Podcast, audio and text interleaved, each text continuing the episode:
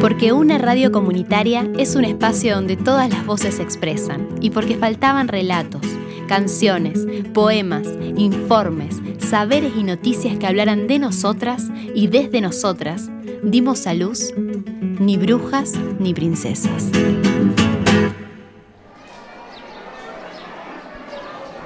Son las mujeres al frente de los comedores comunitarios, las que hoy alivian con su compromiso diario el peso del hambre en la Argentina. Ellas se organizan para cocinar gratuitamente y estar junto a miles de pibes y pibas en los comedores. Son vecinas que desinteresadamente y poniendo el cuerpo día a día brindan mucho más que un plato de comida, porque ellas sueñan con infancias felices. Si no creyera en la locura de la garganta del sinsonte, si no creyera que en el monte se esconde el trino y la pavura. Estamos en comunicación con Eva Albornoz, que es una de las responsables del merendero de Barrio Quinta. Nosotros damos una sola vez la comida los viernes, los sábados damos la leche. Ya hace cinco años que estamos con esta iniciativa y bueno, ¿Por qué hacemos nosotros los viernes? Porque los chicos van a la escuela, tienen la comida al mediodía y a la tarde tienen un hogarcito que queda más o menos siete cuadras, pero los viernes no tenían nada como para poder ellos comer a la noche. Si no creyera mi camino, si no creyera en mi sonido, si no creyera mi silencio. Estamos al aire con Maggie del comedor Rubén y Maggie de aquí de 27 de febrero 270 de nuestro barrio, de barrio Copelo. Nosotros estamos reuniendo los días eh, viernes y anda a partir de las 7 y media de la tarde. Después tenemos apoyo escolar que se le da la merienda a los chicos, que es de lunes a sábado, donde también nosotros compramos lo que es masita, lo que es factura, todo para los chicos. Además de este comedor, en Capitán Bermúdez y sus alrededores funcionan un número importante de merenderos y roperos, a cuyo frente se encuentran mujeres, dando respuesta a las necesidades más inmediatas de la comunidad. Si no creyera en quien me escucha, si no creyera en lo que duele,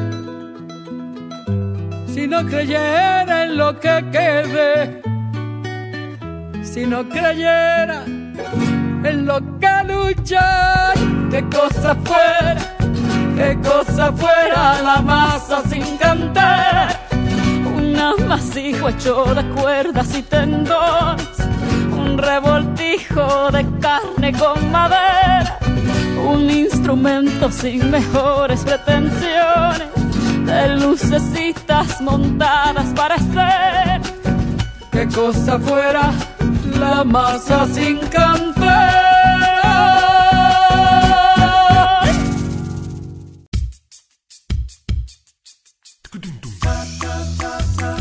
El mundo, un mundo. Mi mundo, tu mundo, mi mundo. Un nuevo mundo hecho con todas las voces. Mi nombre es Daniela Gallo. Tengo 45 años y hace de los 19 años que estoy colaborando en este comedor. Nuestro comedor se llama Hogarcito San José Obrero, está ubicado en la calle Carlos Pellegrini al 237 y cubrimos las necesidades de la gente del barrio, de la gente del barrio Toba también y de todo lo que es Batallán. Con mis 19 años empecé a hacer apoyo escolar para los chicos que lo necesitaban. En ese momento me pagaban un plan que venía de la municipalidad. ¿Quién dijo que todo está perdido? Yo vengo a ofrecer mi corazón. Después, pasado el tiempo, sin ya gozar de ese sueldo, era pequeño pero por ahí ayudaba, seguí trabajando en este comedor, pero ya en otra parte. Creamos la copa de leche con otras compañeras. Y bueno, gracias a Dios nosotros siempre tuvimos a Carita que nos cubría, entonces seguimos con la cena para nuestros niños, ya que ellos al mediodía reciben la comida de la escuela 913 que es donde concurren la mayoría de nuestros chicos. Mi compromiso surgió por el contagio de mi cuñada Mariela.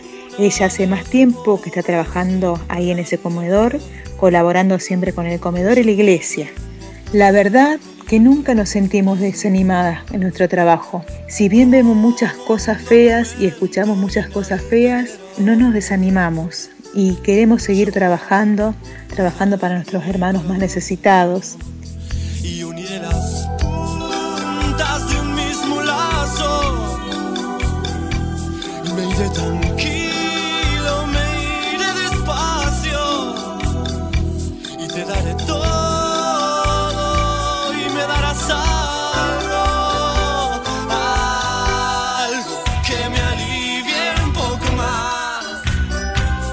Siempre tuvimos, gracias a Dios, la compañía de todos los sacerdotes, a nosotras que trabajamos y a las familias también.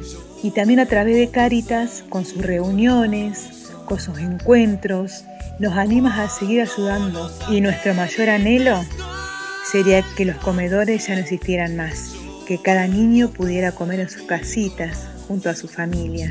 Y hablo de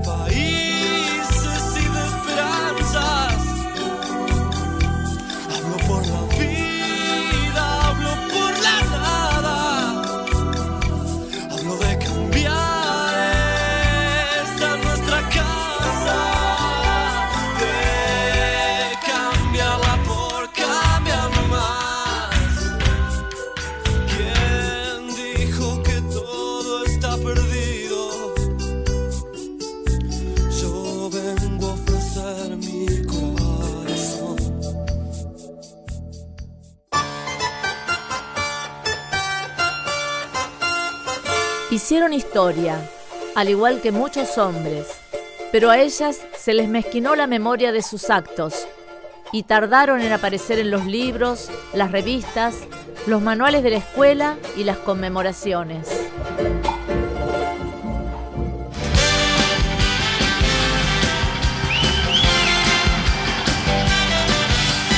Todos los tiranos se abrazan como hermanos, exhibiendo las gentes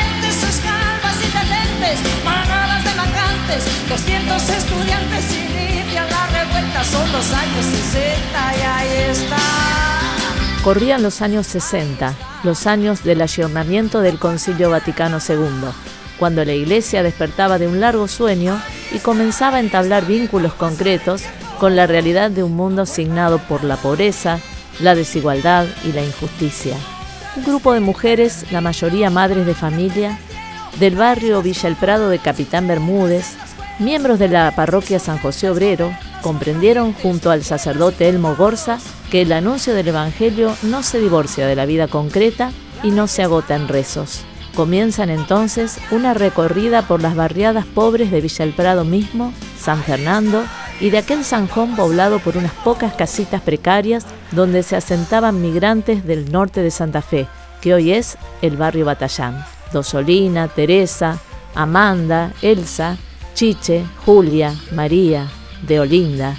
Tal vez algunos nombres nos queden en el tintero, pero fueron muchas, muchas mujeres de los barrios. Primero comenzaron con la ropería, arropando cuerpos y cobijando almas. Más tarde llegarían los cursos de costura, para darles a las mujeres herramientas para abaratar los costos de vestir a la familia y, por qué no, alguna salida laboral. Otros sacerdotes sucedieron a Gorza, tal vez no todos tan apasionados con las líneas del concilio, pero el rumbo marcado por aquellas pioneras permanecería inalterable en los vaivenes trágicos de nuestra historia nacional y regional que nos tocó vivir. Llegaría un día el tiempo de iniciar un comedor, con edificio propio en la calle Peregrini, y desde allí acunar infancias y sueños entre sopas y guisos humeantes, con el sostén económico de Cáritas y de la comunidad que respondía en forma solidaria. Otras mujeres tomarían el desafío a lo largo del tiempo y apostarían al voluntariado, hasta hoy, que continúan llenando 70 platos diarios. Muchísimas dificultades debieron sortear desde el inicio, incluso dentro de la misma sociedad, que no veía con buenos ojos el asistencialismo y sostenía que solo servía para fomentar vagancias. Ellas siguieron igual, intuyendo seguramente que debían poner un oído en el Evangelio y otro en los clamores del pueblo.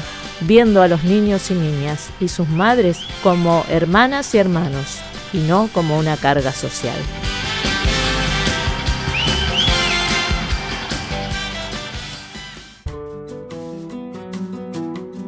La palabra, la animala humana pintan las paredes de su gruta la prosa, la prisa, la presa, la praxis.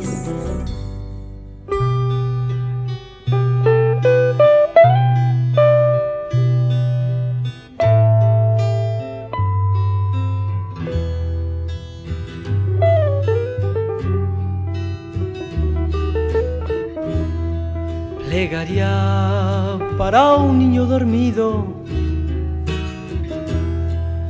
Quizás tenga flores en su ombligo y además en sus dedos que se vuelven pan. Barcos de papel sin alta mar. La esperanza tan dulce, tan pulida, tan triste, la promesa tan leve, no me sirve.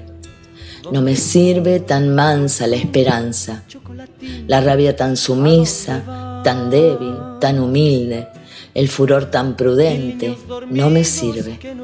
No me sirve tan sabia tanta rabia, el grito tan exacto, si el tiempo lo permite, alarido tan pulcro, no me sirve no me sirve tan bueno tanto trueno, el corazón tan dócil, la bravura tan chirle, la intrepidez tan lenta, no me sirve, no me sirve tan fría la osadía.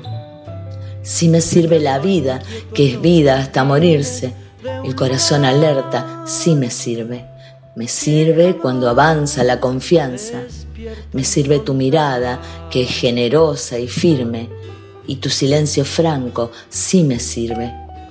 Me sirve la medida de tu vida, me sirve tu futuro que es un presente libre y tu lucha de siempre sí me sirve.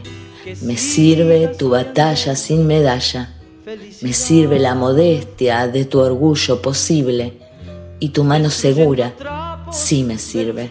Me sirve tu sendero, compañera alejándose de todo el mal.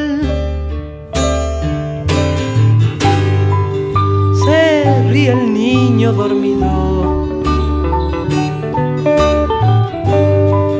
Quizás se sienta gorrión esta vez,